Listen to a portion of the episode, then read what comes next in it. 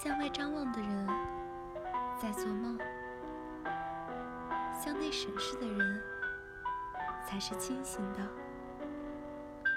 自省作为一种可贵品质，是我们人生路上的助推器。回望往日时光，反思过去生活中发生的一切，或许成功。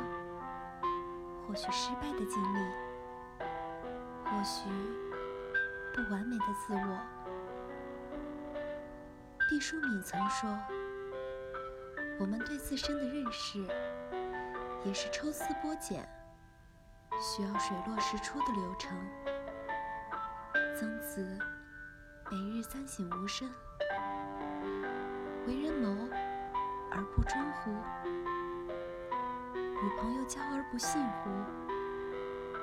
传不习乎？